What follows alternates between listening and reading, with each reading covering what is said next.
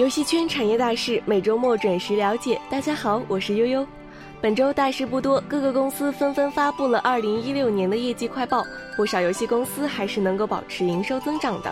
但是由于快报的内容并不全面，所以还是得等完整财报发布后，我们再来跟大家说道说道。而除了业绩快报以外，值得一说的可能就属两款国产二次元手游在日本的表现了。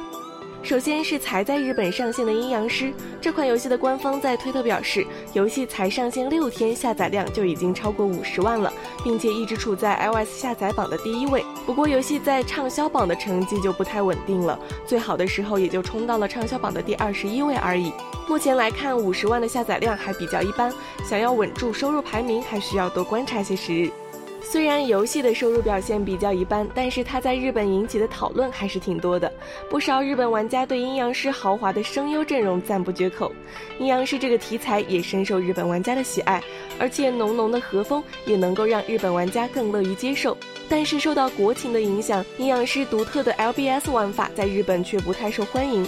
不少日本玩家对于游戏需要收集他们的位置情报很是反感，这可能与日本人非常看重个人隐私有关。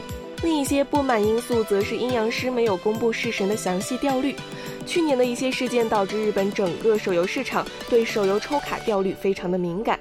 虽然没有明文规定必须要公布掉率，但是网易作为外来人，没有按照日本本地的一些规则去对游戏进行本地化，也引起了小部分玩家的不满。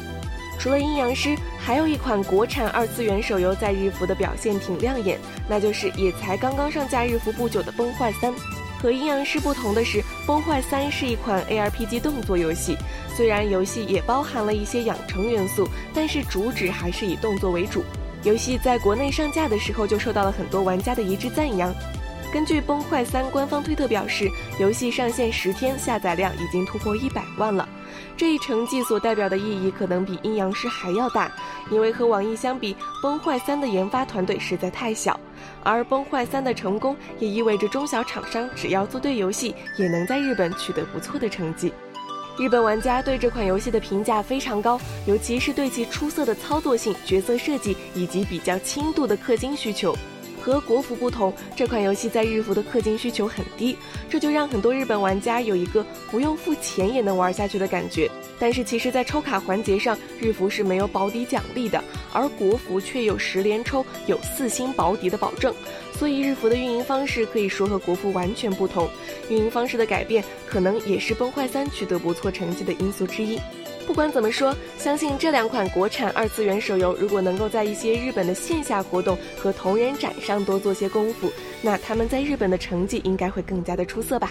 好了，以上就是本周的一些重点新闻了。如果大家还想了解本周的其他新闻内容，可以在文章下方自行浏览。这里是四三九九游戏鹰眼，我是悠悠，我们下周再见。